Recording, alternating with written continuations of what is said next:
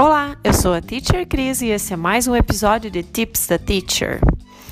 É, quando você está falando com alguém e a pessoa está te incomodando, está te chateando e você quer dizer para ela assim: ei, fica na tua.